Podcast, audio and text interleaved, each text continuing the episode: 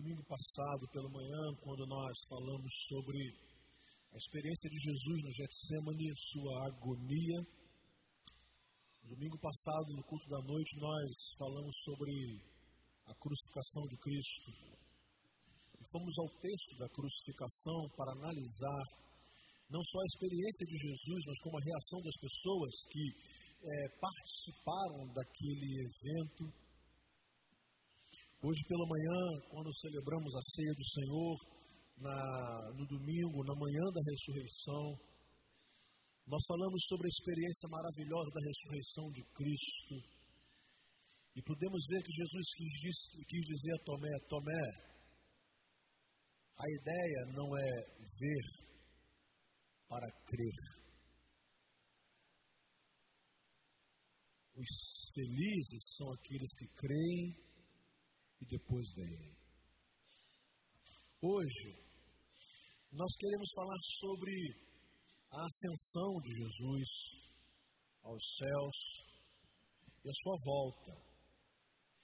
Quando se cumprirá todas as profecias a respeito de Cristo, da Igreja de Cristo e do final dos tempos. Portanto, eu quero pedir sua atenção, porque esse, esse tempo da história do mundo é crucial. Quando Jesus Cristo volta à presença do Pai e aguarda o desenrolar de todas as coisas já proferidas pelos profetas e depois então pelo livro da Revelação, Apocalipse para que então se cumpra o grande e majestoso dia da volta de Cristo, quando ele voltará para chamar os seus e reunir aqueles que nele creram e lhes foram, lhes foram fiéis. O dia que a igreja espera, e o dia em que todas as coisas chegarão ao descortinar da história do mundo, dia esperado para alguns, temido para outros, mas o inevitável dia da volta de Jesus. Eu quero começar então com a ascensão. E convido você a abrir a sua Bíblia no Evangelho de Lucas, capítulo 24. Nós queremos saudar aqueles que nos ouvem agora pela transmissão desse culto na Rádio Feliz, também os que nos acompanham pela, pela página da igreja no Facebook, ou no site da igreja, a, a transmissão desse culto. Nós os consideramos todos como parte dessa congregação que aqui está reunida em nome de Jesus para adorar o Cordeiro de Deus. Deus possa falar ao coração de cada um de vocês, como eu tenho certeza que falará ao nosso coração, nós que aqui estamos presentes neste templo para adorarmos o Senhor. É importante detalhar que Lucas não, não foi um dos doze. Lucas não era um judeu. Lucas se converte e Lucas era, é, como profissão, ele era um médico, um homem da ciência, e um homem dedicado à história. Ele era um historiador, um pesquisador. Tanto que os dois livros que são é, mencionados como de autoria de Lucas, o próprio Evangelho e o livro de Atos, na verdade parece mesmo, se parecem como que se fossem um só livro, uma só obra em dois volumes. E ele, no primeiro volume, ele vai, depois de uma pesquisa acurada, ele vai então narrar os fatos acontecidos com Jesus Cristo. E lá no Evangelho, e lá no livro de Atos, ele vai explicar desde que é, da, da, do nascimento de Jesus, o que ele fez e até a sua volta aos céus. O livro de Atos, ele agora não está mais narrando a vida de Jesus, o ministério de Jesus, mas ele vai se preocupar agora em narrar a vida da igreja, daqueles que são de Jesus Cristo, daqueles que dão prosseguimento à mensagem de Jesus. É uma obra só. dois volumes. E ele diz que acuradamente ele pesquisou, ele foi criterioso, ele foi preciso e ele deixou para a humanidade uma, uma narrativa linda, clara, exata do que aconteceu com Jesus enquanto ele esteve entre nós e depois com o nascer da comunidade de Cristo, a igreja que iria revolucionar o mundo e tem feito isso até os dias de hoje. Eu quero começar então nesse primeiro volume da obra, no Evangelho de Lucas, capítulo 24, a partir, lá no final do texto, do versículo 50 já havia, os discípulos já tinham, é, é, haviam é, é, é, tido a experiência com a ressurreição. E falamos isso sobre, hoje, sobre isso pela manhã. A experiência gloriosa e majestosa com Jesus ressurreto, o qual eles puderam ver e tocar e ainda ouvir. Agora chega o momento de Jesus voltar à presença do Pai e Jesus deixá-los outra vez, sob o ponto de vista físico. A primeira vez, quando ele morre. E quando Jesus morre, o texto nos conta que eles ficaram assustados, amedrontados, alguns desanimados, porque para eles a esperança se fora. Agora, uma segunda vez, depois da, da alegria, do entusiasmo, do renovar da esperança com o Cristo ressurreto, os discípulos vão terão a segunda experiência em que agora Jesus também irá deixá-los fisicamente. Mas tudo mudou a partir da ressurreição. Assim diz o texto, a partir do versículo 50. Tendo-os levado até as proximidades de Betânia, Jesus levantou as mãos e os abençoou. Estando ainda a abençoá-los, ele os deixou e foi elevado ao céu então eles o adoraram e voltaram para Jerusalém com grande alegria e permaneciam constantemente no templo, louvando a Deus. A experiência da ascensão de Jesus se dá próximo a Betânia, cerca de 3 quilômetros de Jerusalém. Uma experiência que marcaria é, a vida dos discípulos de uma forma muito semelhante à experiência da ressurreição. Jesus se reúne com eles pela última vez, um último encontro, uma, uma última experiência física com Cristo Jesus que aqueles discípulos teriam, e ele, antes de deixá-los, ele os comissiona. E nós podemos ver isso, Jesus comissionando os seus discípulos para que eles pudessem fazer discípulos de todas as nações e que pudessem ter a certeza de que o evangelho do reino chegaria a todos a gente, para que depois então viesse o fim.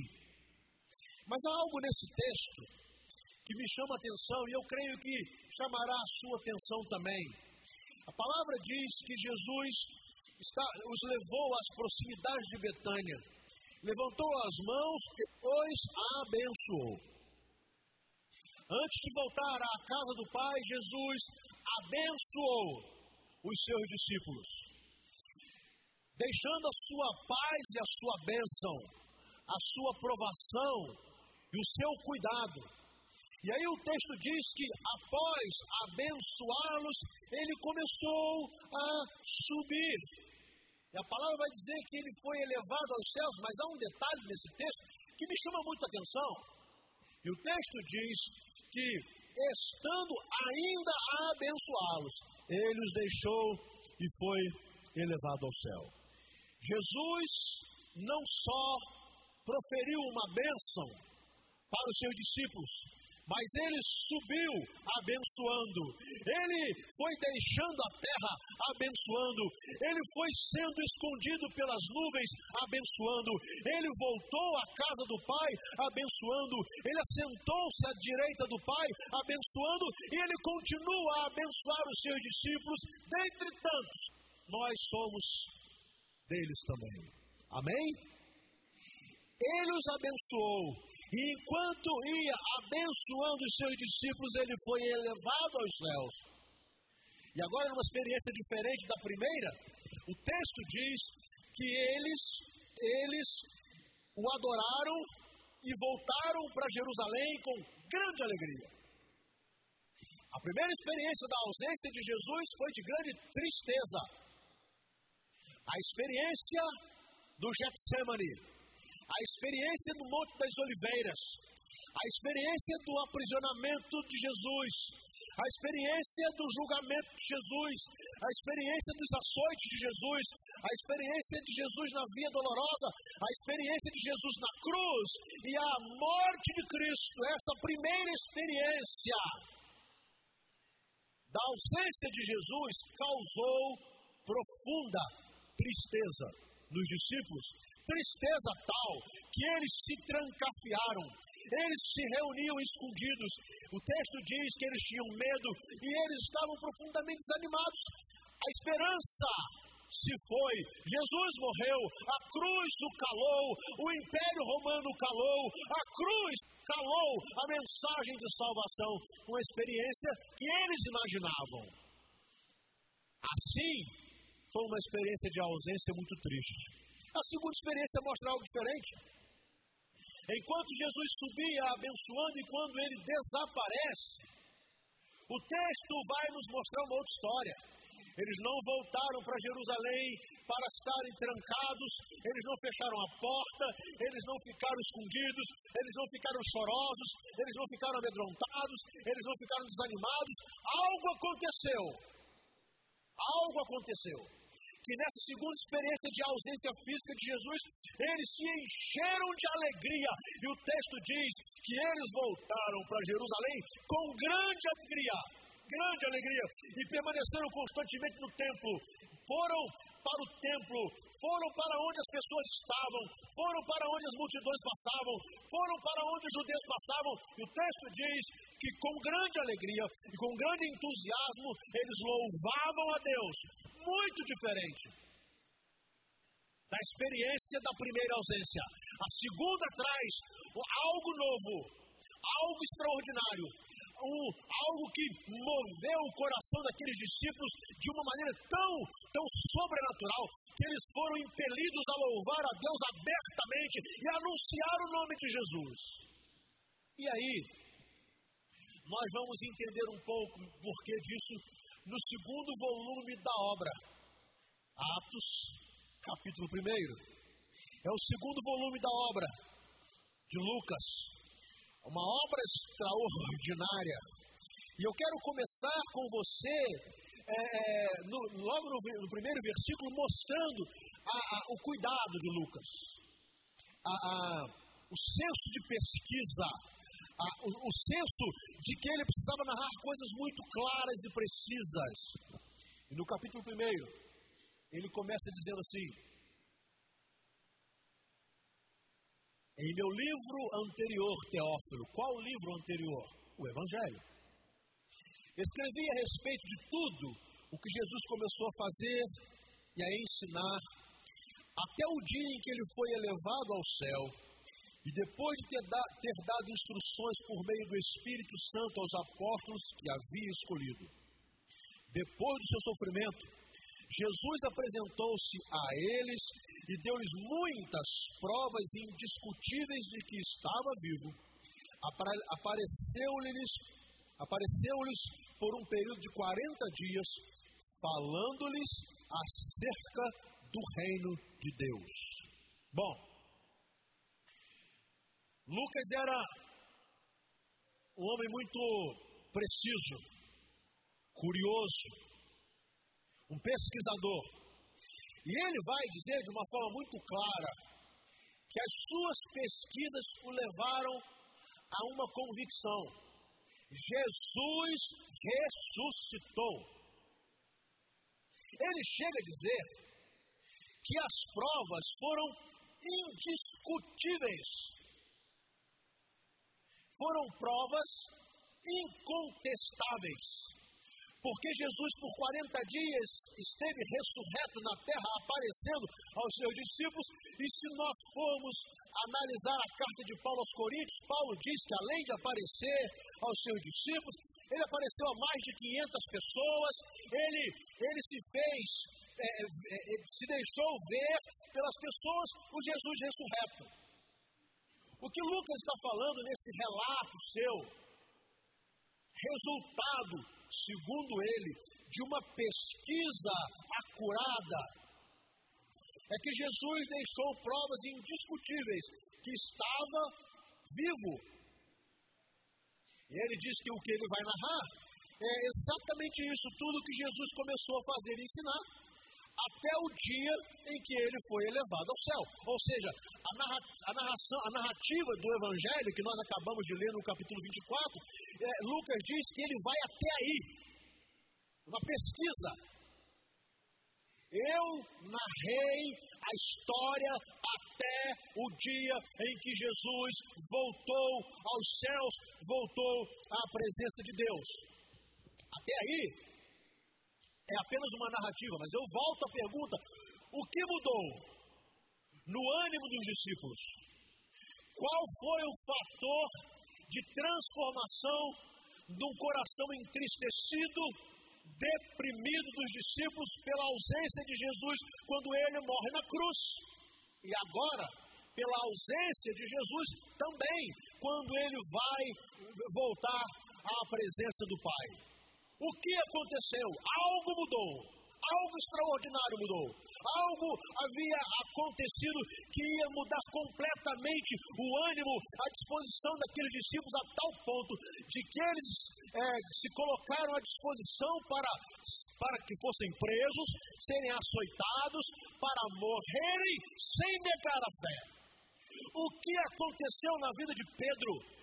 Que negou Jesus três vezes, vendo Jesus apanhando e sofrendo, e ele friamente disse: Eu não conheço este homem, eu não conheço este homem, eu não conheço este homem. O que aconteceu na vida dos demais apóstolos que correram do Getsemane e, e saíram do Monte das Oliveiras e abandonaram Jesus e não acompanharam mais Jesus até a cruz, com exceção de João. O que aconteceu com esses discípulos? O que aconteceu a Tomé? O discípulo que não acreditou é mentira, ele não ressuscitou. Se eu não puder tocar nos cravos, nas feridas dos cravos em suas mãos, eu não vou acreditar.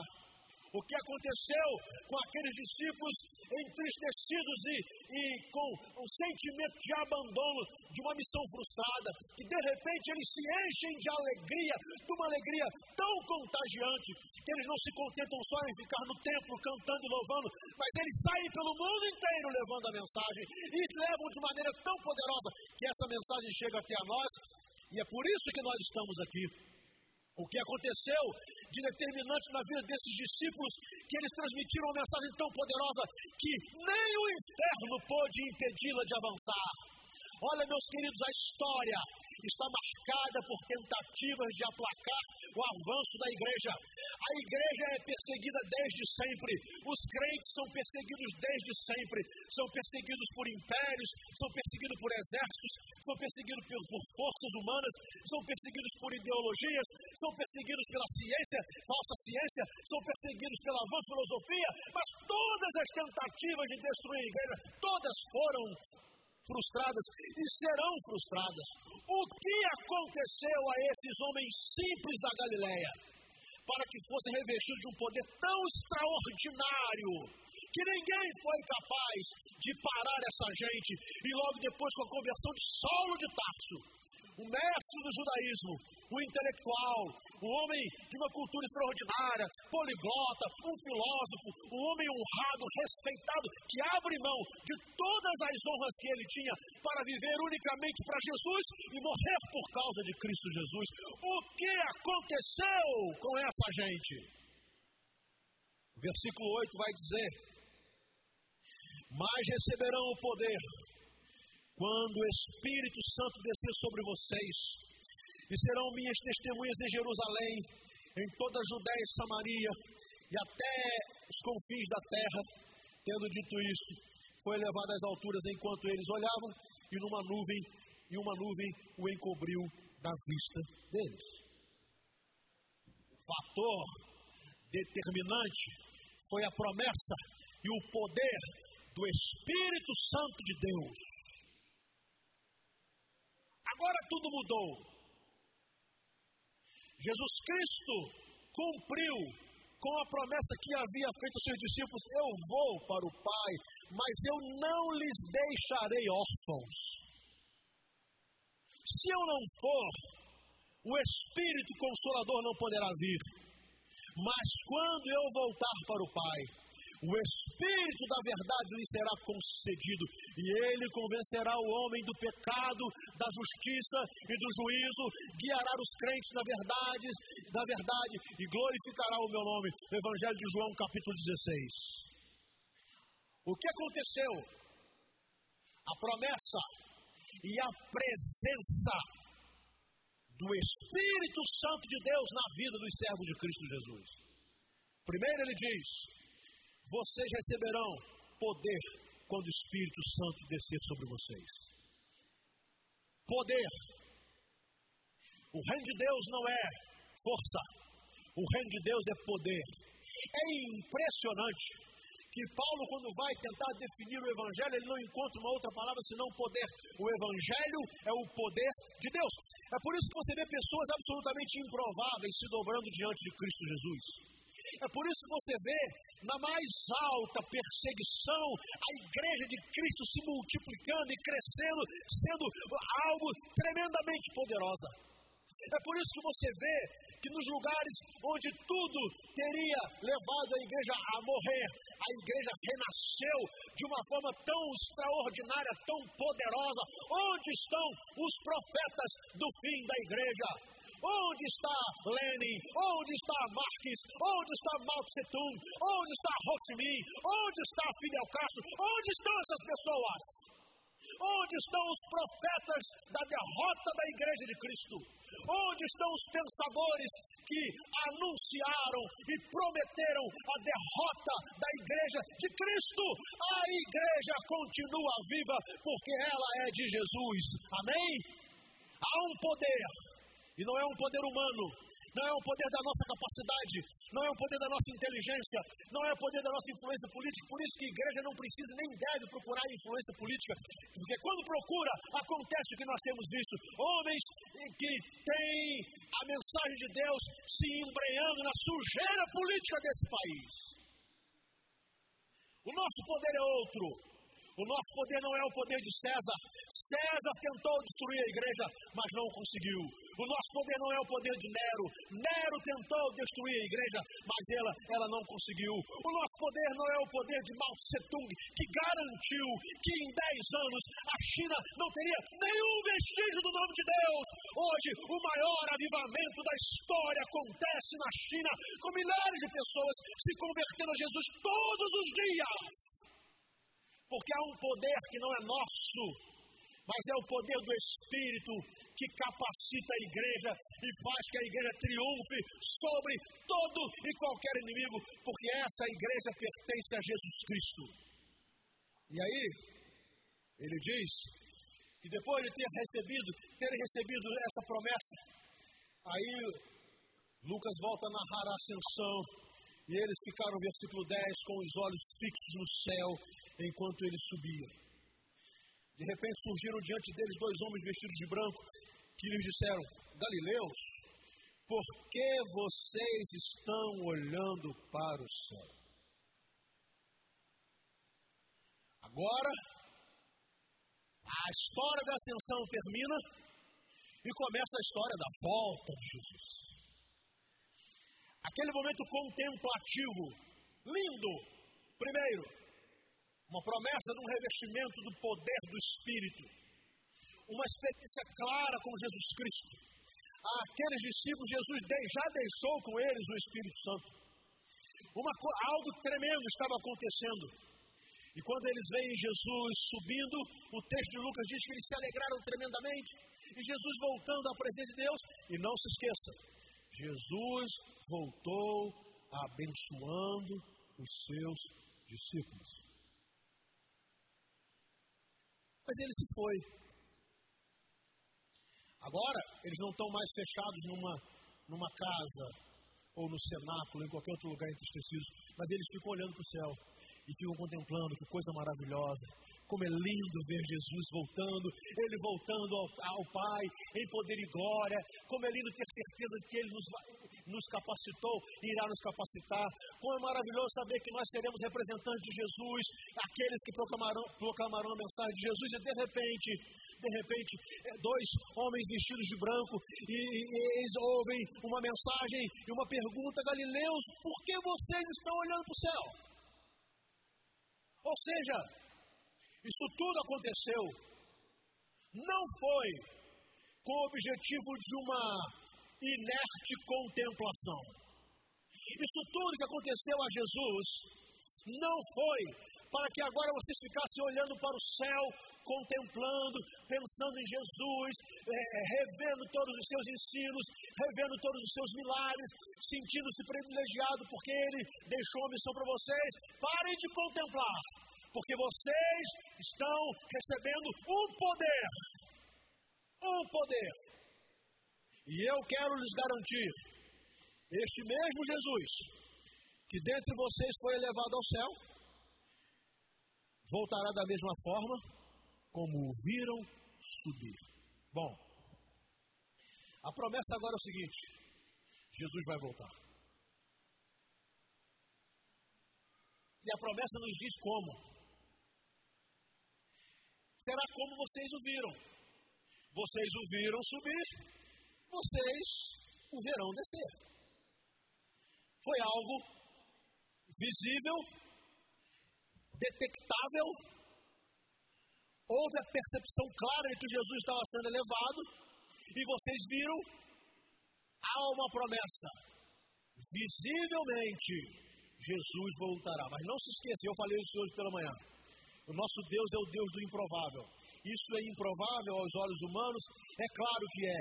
Mas a ressurreição também era improvável aos olhos humanos e ela aconteceu. É improvável? Claro que é. É por isso que nós fomos, fomos salvos pela fé. E nós vivemos pela fé.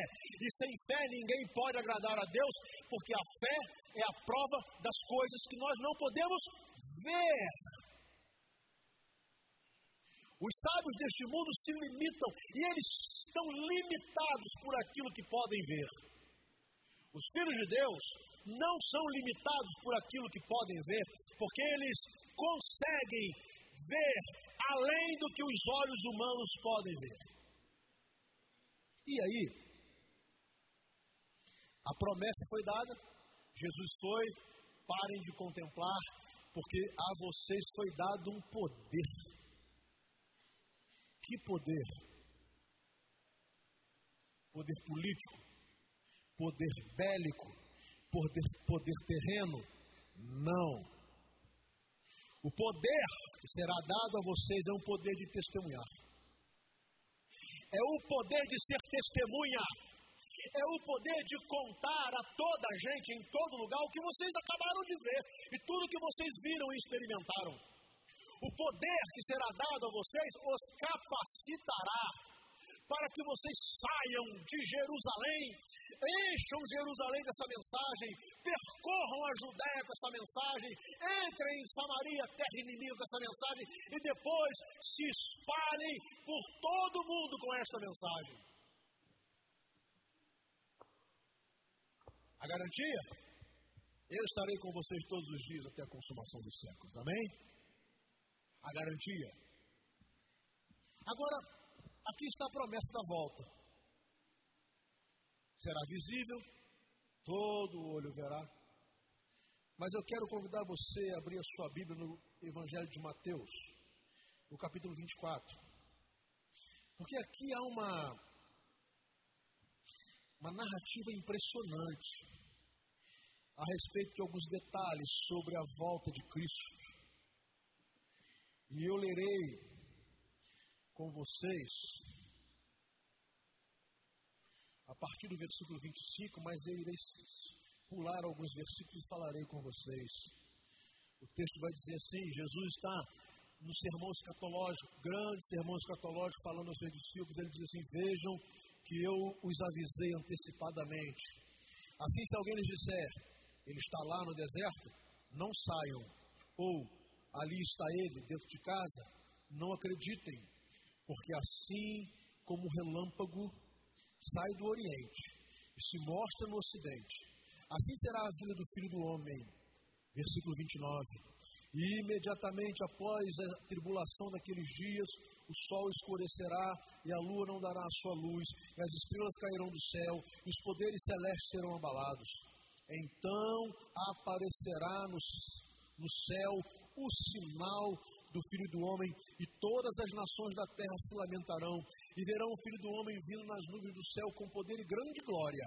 E ele enviará os seus anjos com grande som de trombeta, e estes reunirão os seus eleitos dos quatro ventos, de uma a outra extremidade do céu. Jesus já havia dito isso.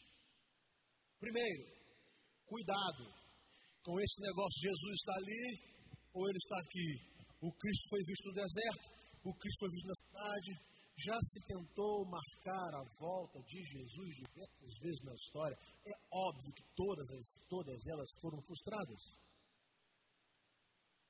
Infelizmente, afastou muita gente da fé. Mas Jesus faz uma afirmação e essa é importante. Ele diz que a sua volta será é, algo bem, bem semelhante a um relâmpago, bem semelhante, bem, bem semelhante, algo que você vê rapidamente, rapidamente. Ele passa, não anuncia, ele não diz de onde vem e para onde vai. Mas Jesus vai tentar exemplificar como o relâmpago sai do Oriente e se mostra no Ocidente. Dá para imaginar? Assim será a vida do Filho do Homem. Ele vai deixando algumas coisas. Olha, haverá algo sobrenatural, tremendo o sol perderá a sua luz, a lua não dará a sua luz, as estrelas cairão do céu, os poderes celestes serão abalados, haverá algo tremendo, e então aparecerá o Filho do Homem. Mais uma vez, Jesus dizendo: Ele aparecerá, o sinal do Filho do Homem, e todas as nações se lamentarão, claro, porque o rejeitaram, e verão o Filho do Homem vindo nas nuvens do céu com poder grande glória. Virá para buscar a sua igreja. Bom, mensagem tremenda. Mas o que os discípulos queriam saber, eles queriam um pouco mais. Eles queriam saber o seguinte: quando se dará isso? Quando acontecerá? Nós somos assim, né? Nós queremos saber, né? Sim, mas quando? Ah, eu vou ser promovido no meu emprego. Sim, mas quando isso vai acontecer? Ah, eu vou conseguir fazer um curso superior. Sim, mas quando isso vai acontecer? Ah, eu vou conseguir comprar a minha casa. Mas quando? Nós somos assim, né? nós queremos os detalhes. A fé não tem necessidade de nos dar os detalhes. E aí, Jesus afirma no versículo 36: Quanto ao dia e a hora, ninguém sabe, nem os anjos do céu, nem o filho, senão somente o pai. Claro. Não adianta conjecturar. Não adianta consultar os astros. Não adianta ouvir os falsos profetas, porque todo profeta que marca a volta de Jesus é falso profeta. Não adianta. Ninguém sabe. No nosso plano terreno, ninguém sabe. Mas ele dá uma dica. O que estará acontecendo na terra quando ele voltar? É uma dica. O que, que vai estar acontecendo? Vai estar acontecendo que a vida estará normal. Como está normal que essa noite. Estamos na igreja, amanhã vamos trabalhar, alguns irão estudar, e alguns vão comprar, outros irão vender, alguns vão se casar, outros irão namorar, outros vão se separar, alguns vão ter boa saúde, outros vão ficar enfermos, alguns vão galgar um nível é, intelectual muito grande, outros nem tanto, alguns vão trabalhar no sol quente, trabalho pesado, outros terão um trabalho intelectual, alguns vão ter condições de ter muita diversão, outros não terão, porque é exatamente isso que Jesus fala no versículo 37, como nos dias de Noé.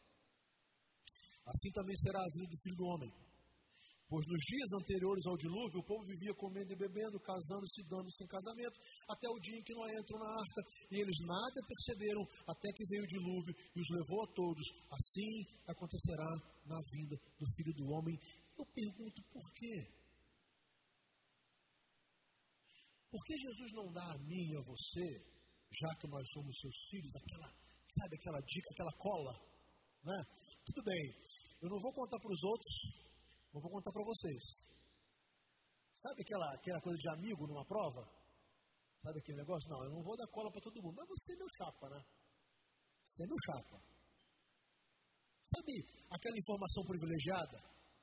Bom, de informação privilegiada, o Debrecht sabe muito bem o que, é isso, né? Sabe? Sabe aquelas pessoas que têm informação privilegiada no mercado, nos negócios e conseguem ganhar muito dinheiro? Porque tiveram informação privilegiada em detrimento de outros? Pois é. Deus não faz isso. Primeiro, porque Ele é justo. E segundo, porque Ele exige fé. O que vai estar acontecendo segundos antes de Jesus voltar. Nada diferente. Nada diferente. O que estará acontecendo naquele dia que, eh, que mudará toda a nossa história para sempre? Nada diferente. As pessoas estarão, como nos diz Noé, trabalhando, se casando, dando em casamento, é, se divertindo, e estudando, e ganhando e perdendo. A mesma coisa, nada. Por isso, que Jesus pergunta claramente, porventura, quando o Filho do Homem vier, vier à terra, achará fé? Quando o Filho do Homem voltar, achará fé na terra? Não adianta você querer assim, ah, Deus, me dê uma informação privilegiada. Você não terá. Nem eu. Porque nós somos salvos pela fé. E a fé é a prova das coisas que não se veem. Ou eu tenho fé, ou eu não tenho fé. Ou eu creio em Deus e em Sua palavra, ou eu creio nos homens que falam contra Deus e contra a Sua palavra. Aí é uma questão de escolha. Muito bem. Agora, a igreja começou, a igreja cresceu, e com a igreja crescendo, é óbvio, as perseguições vieram. Então eu convido você lá na primeira carta de Paulo aos Tessalonicenses, e eu quero pensar com você um momento difícil aí da igreja. A coisa estava pegando. Os cristãos de Tessalônica estavam sendo, estavam sendo perseguidos, estavam sendo presos, estavam apanhando, estavam morrendo. O número de órfãos aumentava, de viúvas. As pessoas estavam começando a ficar angustiadas, porque de uma certa forma nada estava acontecendo de diferente.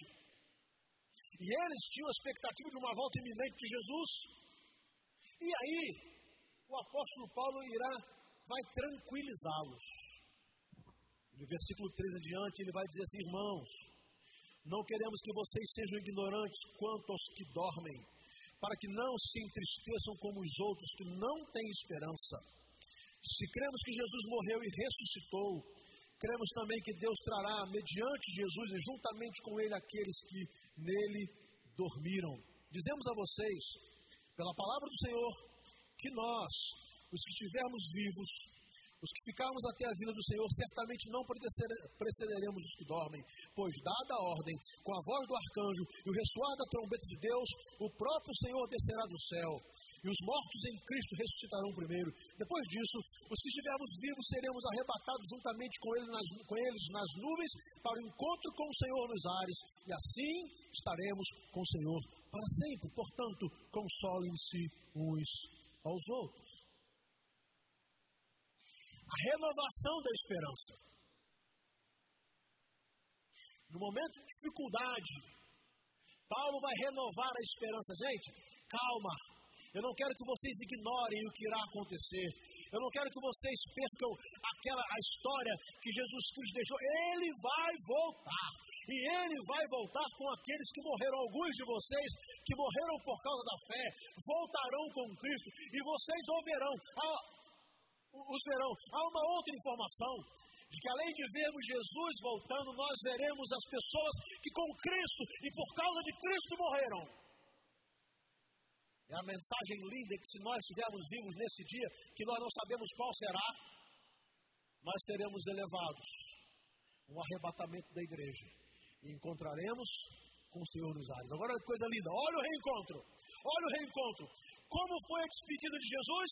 Ele subiu sozinho e nos ares as nuvens encobriram Jesus e os discípulos não o viram mais. Agora há uma promessa tremenda esse reencontro será definitivo. Agora Jesus volta e nós aqui subiremos e nos encontraremos com Ele. E o texto diz: e nós estaremos com o Senhor para sempre. Amém? e nós estaremos com o Senhor para sempre. Nós, os que cremos, não merecíamos, não fizemos nada por merecer, somos homens pecadores, somos homens falhos, no entanto, fé nos moveu e nos levou a Jesus Cristo. A fé falou mais forte ao nosso coração. Não deixamos a nossa fé ser abalada, nem por tribulações, nem por angústia, nem por dor, nem por morte, nem por desafio da ciência, nem por desafio da filosofia. Não!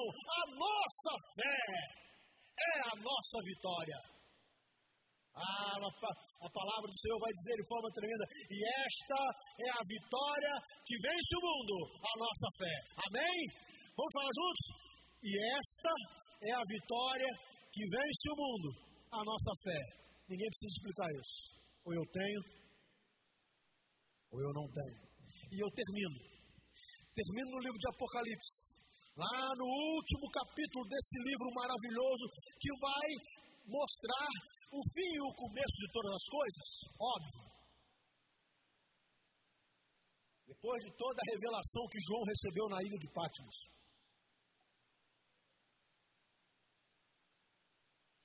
Jesus se apresenta. E no versículo 13 ele vai dizer assim: Eu sou o Alfa e o Ômega, o primeiro e o último, o princípio e o fim. Felizes os que lavam as suas vestes, para que tenham direito à árvore da vida que possam, e possam entrar na cidade pelas portas. Jesus está dizendo o seguinte: sabe aquela história contada por João? No princípio era o Verbo, e o Verbo estava com Deus, e o Verbo era Deus. Todas as coisas foram feitas por Ele, e sem Ele nada do que foi feito se fez. Jesus está falando assim: é verdade. Eu sou o Alfa e o Ômega o primeiro e o último, o princípio e o fim. Felizes são aqueles que creram nisso. Lavaram suas vestes no sangue do Cordeiro. Versículos 16 e 17. Eu, Jesus, enviei o meu anjo para dar a vocês esse testemunho concernente às igrejas. Eu sou a raiz e o descendente de Davi, e a resplandecente estrela da manhã. o Espírito e a noiva dizem: Vem. E todo aquele que ouvir, diga: Vem. E quem tiver sede, venha. E quem quiser, beba de graça da água da vida. Assim terminará todas as coisas. Jesus declara: Eu sou a resplandecente estrela da manhã. E agora, esse Espírito maravilhoso que foi concedido a vocês, o Espírito Santo diz: Vem. A noiva diz: Vem. Quem é a noiva? A igreja. A igreja ansiando pela volta de Jesus. A igreja desejando a volta de Jesus a igreja pronta para a volta de Jesus, porque anunciou a volta de Jesus a todas as nações. O Espírito diz: Vem. A igreja diz: Vem, Maranata, ora vem, Senhor Jesus. E ainda assim, há um derramar da misericórdia de Deus, e ele diz: todo aquele que ouvir, diga, vem. Agora ele está falando para aqueles que ainda não são da igreja, para aqueles que ainda não têm o Espírito. Ele está dizendo, no, no descortinar, na proximidade da sua volta, no finalzinho de todas as coisas, ainda há uma mensagem de misericórdia e de graça. Ele diz: Olha, o Espírito dirá, vem Jesus, a igreja dirá, vem Jesus, mas e você? E você que está ouvindo, e você que tem ouvido, e você que está aqui nesta noite ouvindo essa mensagem, e você que está nos acompanhando pela internet, e você que está nos ouvindo pela rádio, você está ouvindo Jesus falar: Eu cedo venho, eu voltarei, eu sou o princípio e o fim, eu sou o Alfa e o Ômega, eu sou o primeiro e sou o último, eu morri na cruz por você, eu paguei pelos seus pecados, eu redimi você dos seus pecados, eu ressuscitei, eu venci a morte, eu fui para o céu e eu voltarei. Então, se você ouve essa mensagem e diz: Vem Jesus, vem Jesus, nós esperamos ansiosamente pela volta de Cristo. A graça de Jesus é, vai sendo concedida, vai sendo derramada, vai sendo oferecida, vai sendo distribuída, até o último momento. Até o último momento, Jesus quer salvar. E por isso ele diz: se alguém tem sede, tiver sede, venha. Quem quiser, beba de graça. Tudo de bom nessa terra você tem que comprar. E o melhor que há, você recebe de graça. Amém? Tudo. As coisas que você quer, precisa ou deseja, você tem que comprar e pagar, e pagar caro. Todas elas são perecíveis. A melhor de todas as coisas, Deus te dá. Gratuitamente. Pela graça de Cristo. Eu quero terminar então, fechando o livro do Apocalipse, porque lá, nos versículos 20 e 21, Jesus conclui o apóstolo recebe a revelação e conclui assim: aquele que dá, João, aquele que dá testemunho dessas coisas diz: sim, vem em breve. Amém. Vem, Senhor Jesus. A graça do Senhor Jesus seja com todos. Amém. Vamos orar.